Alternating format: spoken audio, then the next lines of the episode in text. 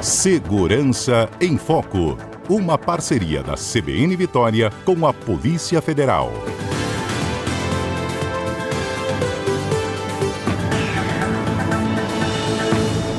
Reportagem de capa do Jornal Globo de hoje tem muito a ver com o tema que a gente vai tratar agora no nosso Segurança em Foco, que fala sobre o poder das milícias, né?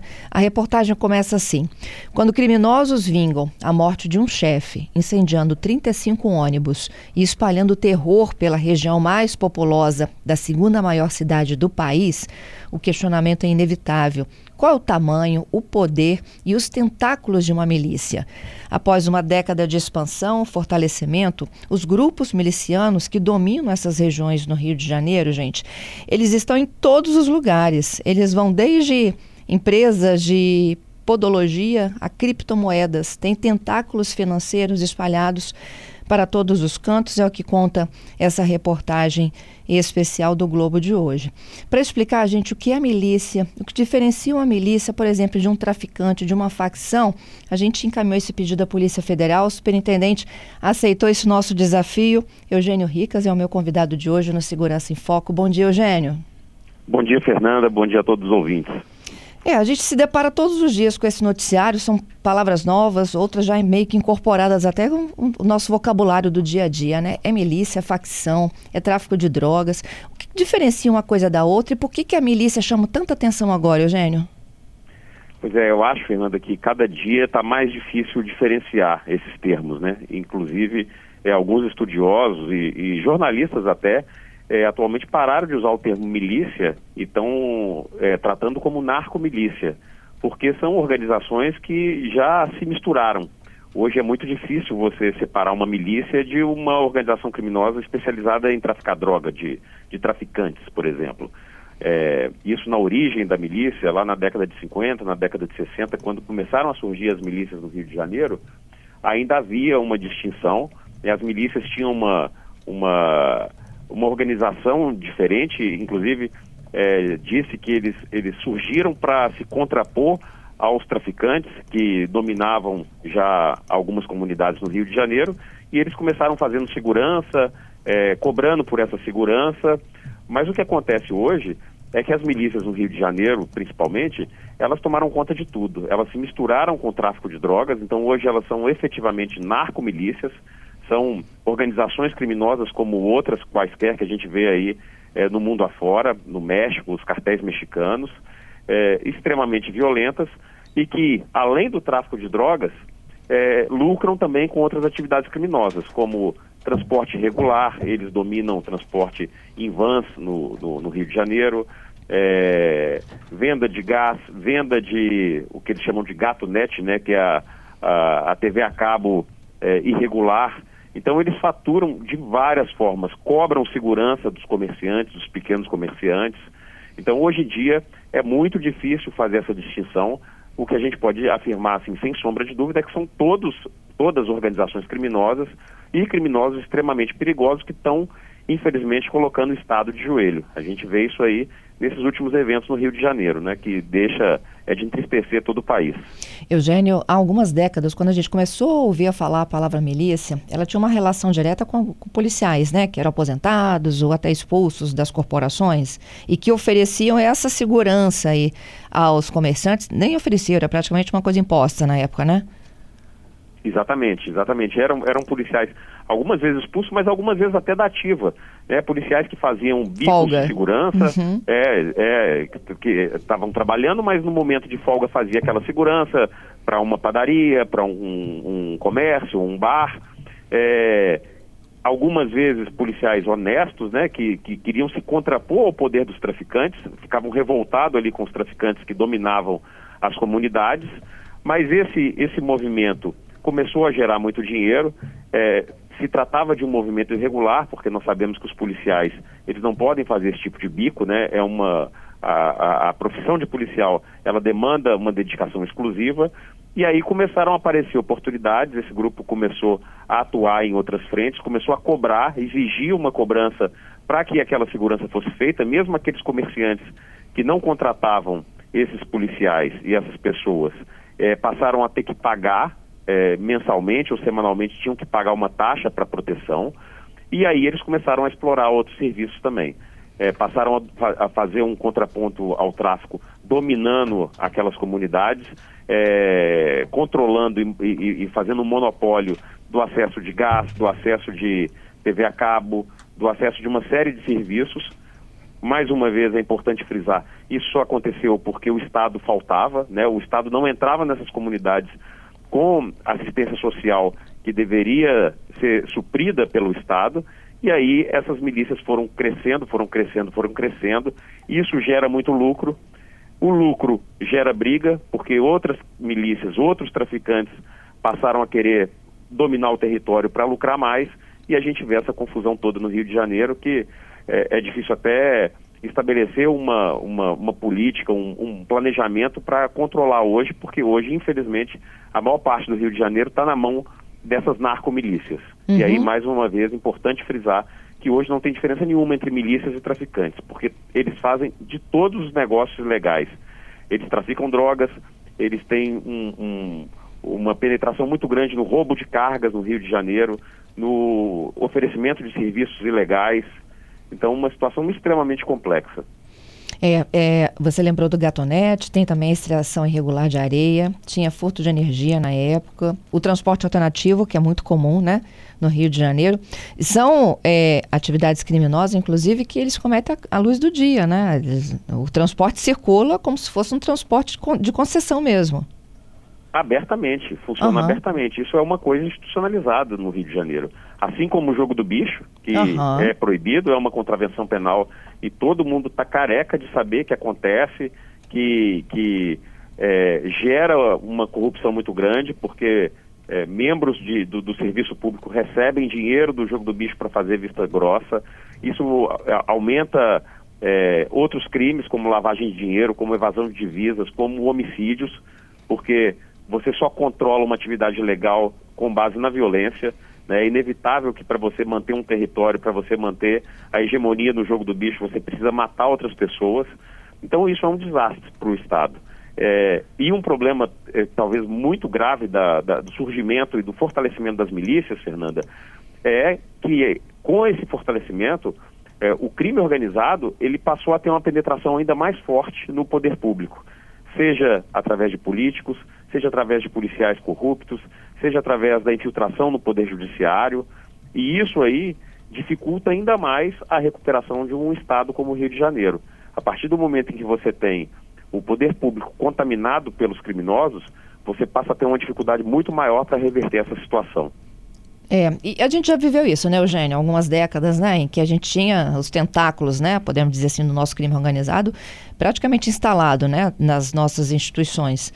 É, e, e, tinha muito a ver também, Eugênio, com a própria ausência do Estado, né?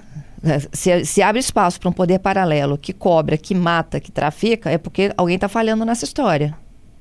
Completamente, e, isso sem dúvida, né? O, o, Estado, ele precisa ter uma mão forte, ele precisa ter a presença do Estado a, através dos policiais, os policiais fardados, os policiais investigativos que vão apurar os homicídios, mas é fundamental também que o Estado entre nessas comunidades oferecendo é, é, políticas sociais consistentes, de longa duração. Uhum. Não dá para a gente falar em políticas de dois, três anos só pensando em uma reeleição.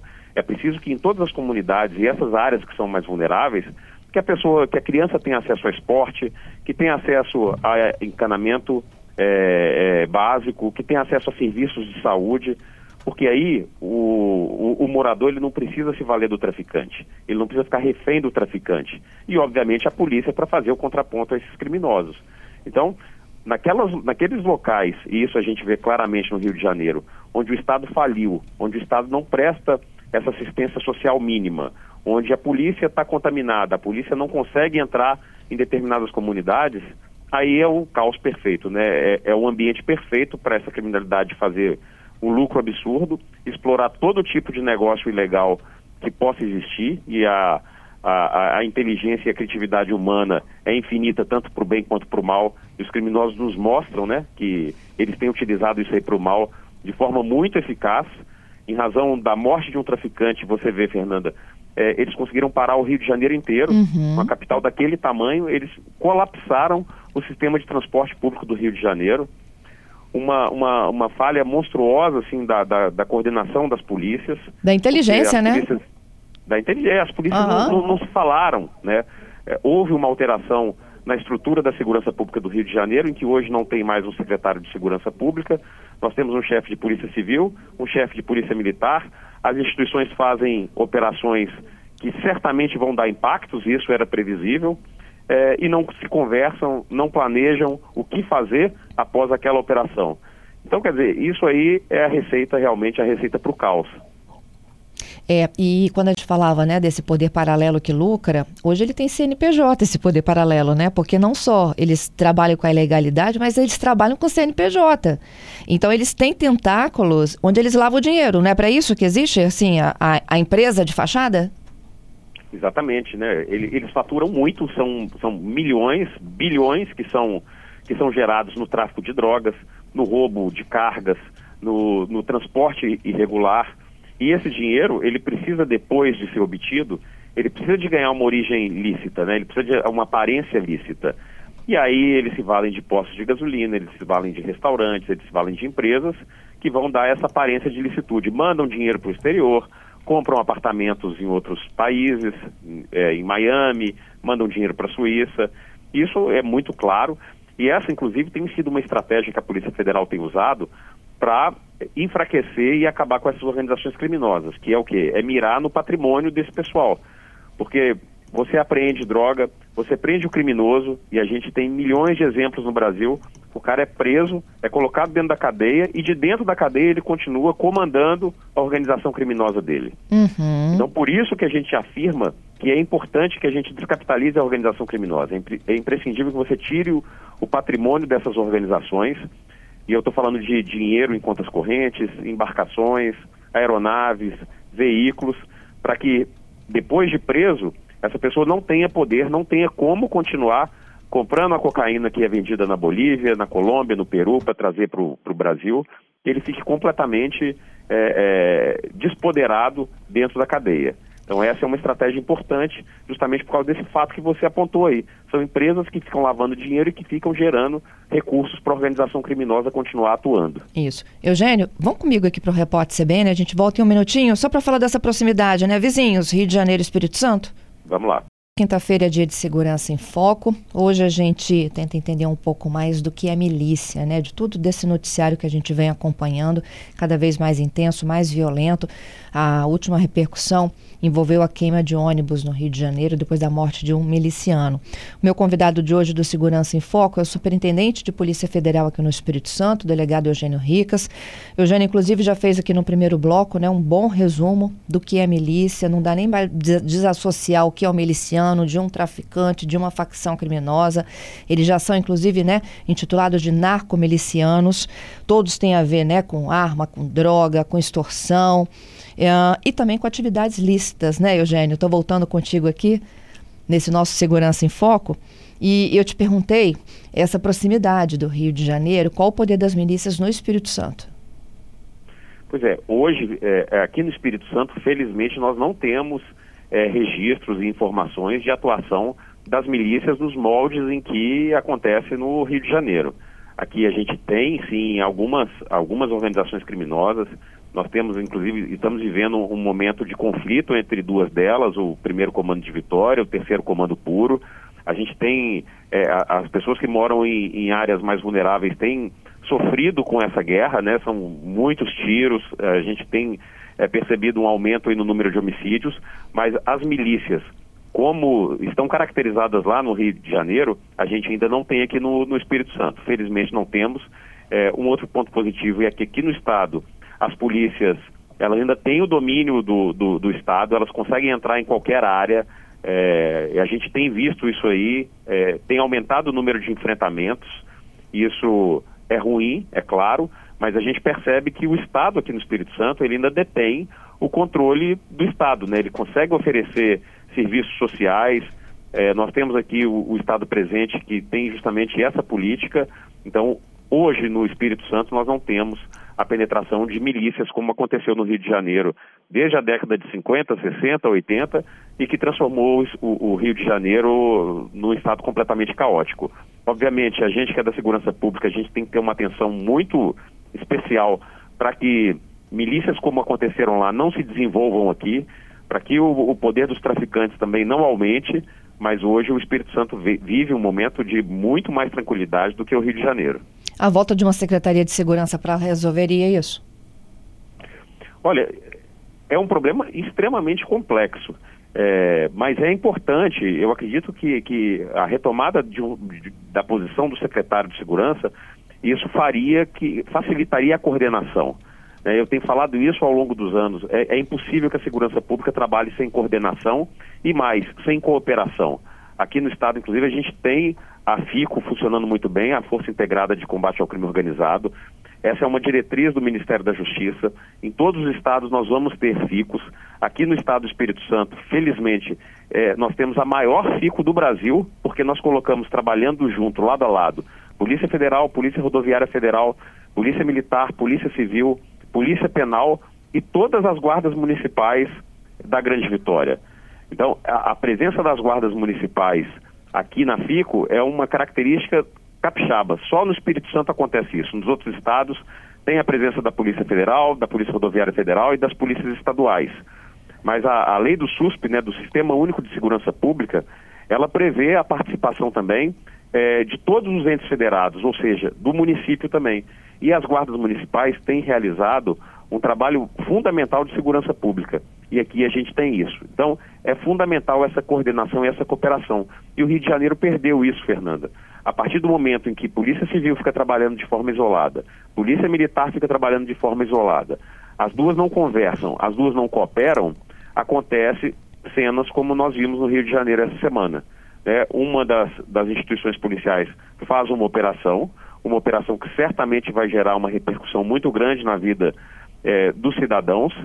Um traficante importante, um líder de organização criminosa é morto, e aí, em retaliação, as narcomilícias paralisam por completo o sistema de transporte ao colocar fogo em 35 ônibus e estrategicamente é, em vias é, é, estrategicamente localizadas no Rio de Janeiro. Uhum. Então, essa não seria a saída, mas a, a, a, havendo uma Secretaria de Segurança Pública com uma pessoa, com, com uma estrutura para fazer essa coordenação, evitaria que nós tivéssemos problemas como os que nós vimos.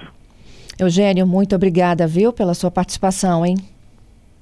Eu que agradeço, Fernanda. Estou aqui sempre à disposição. Muito obrigada. Bom trabalho aí. Obrigado, bom trabalho para você também. Bom dia. Bom dia.